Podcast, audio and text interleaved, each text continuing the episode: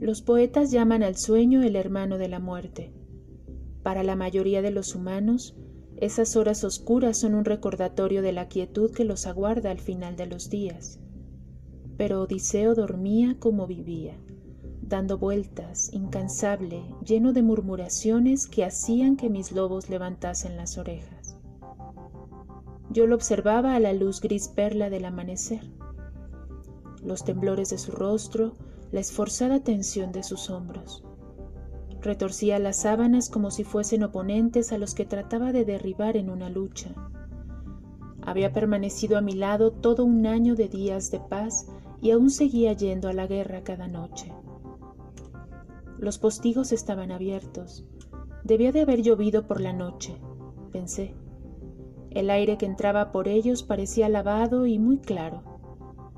Cada sonido, el trinar de los pájaros, el crujir de las hojas, el rumor de las olas, quedaba suspendido en el aire como el tañido de una campana.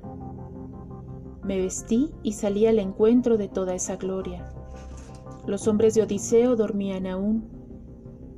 El Pénor estaba arriba, en la azotea, envuelto en una de mis mejores mantas. El viento soplaba a mi alrededor como notas de lira, y mi propio aliento parecía resonar en armonía con él. De una rama cayó una gota de rocío.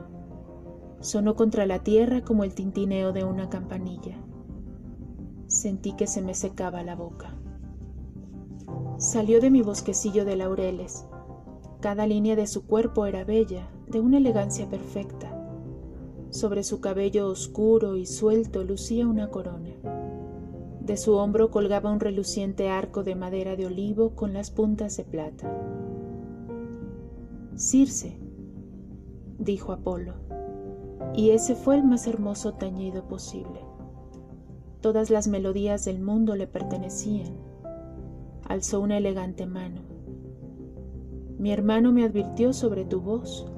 Creo que será mejor que hables lo menos posible. Sus palabras carecían de malicia, aunque quizá fuese así como sonaba la malicia con aquel tono perfecto. No seré silenciada en mi propia isla. Dio un respingo. Hermes me dijo que eras difícil. Vengo a traer una profecía para Odiseo. Sentí que me tensaba. Las adivinanzas olímpicas siempre tenían doble filo. Está dentro. Sí, replicó. Ya lo sé. El viento me abofeteó. No tuve tiempo para gritar. Se me metió por la garganta y se abrió paso violentamente hasta el estómago, como si el cielo entero pasase por mí como por un embudo. Me dieron arcadas, pero su fuerza arrolladora siguió derramándose en mi interior, dejándome sin aliento, ahogándome en aquella fuerza extraña. Apolo me observaba con un gesto de complacencia en el rostro. El claro quedó arrasado, Odiseo estaba de pie en una playa y a su alrededor se alzaban unos acantilados.